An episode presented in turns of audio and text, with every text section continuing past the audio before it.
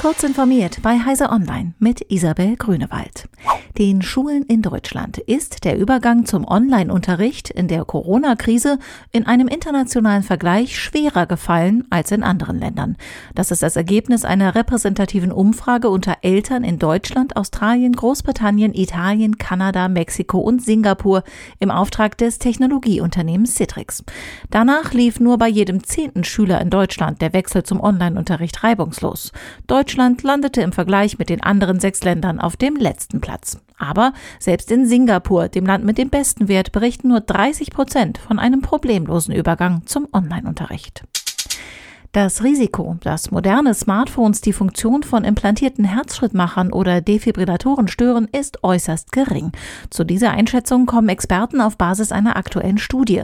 Wegen des Risikos von Interferenzen durch Surfen und Telefonieren gilt eigentlich die Empfehlung, einen Sicherheitsabstand von 15 Zentimetern zwischen Mobiltelefon und Implantat zu halten. Diese allgemeine Empfehlung scheint uns überholt, sagt der Kardiologe Florian Blaschke von der Berliner Charité. Die Grünen halten ihren Bundesparteitag wegen der Corona-Pandemie in diesem Herbst digital ab.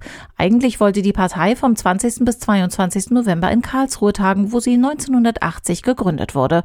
Wir haben intensiv nach Möglichkeiten gesucht, live und in Farbe mit der Partei unser Grundsatzprogramm zu debattieren und zu verabschieden, sagte der politische Bundesgeschäftsführer Michael Kellner der DPA. Nun soll der digitale Parteitag aus Karlsruhe übertragen werden. Anders als die Grünen wollen etwa die FDP und die Linkspartei Volkspartei anstehende Bundesparteitage mit Delegierten vor Ort abhalten.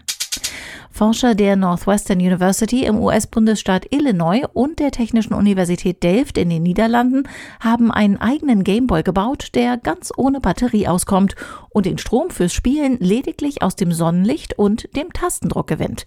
Ihren Klon des Konsolenklassikers haben sie Energy Aware Gaming Plattform, kurz Engage genannt, also etwa energiebewusste Spielekonsole. Ihre Konsole sei aber mehr als ein Spielzeug, erklären die Forscher. Sie soll aufzeigen, wie Technik in Zukunft ganz ohne Batterien oder Akkus auskommen könnte, etwa im Internet der Dinge. Diese und weitere aktuelle Nachrichten finden Sie ausführlich auf heise.de. Werbung. Sichere Kommunikation ist für dich und die Bundesregierung im Alltag unverzichtbar. Wenn du nicht willst, dass deine Ausweisdaten gehackt werden können und dich mit IT auskennst, bist du bei der BDBOS genau richtig. Im Moment suchen wir Spezialisten für IP-Adressverwaltung, große Netzwerke und vieles mehr.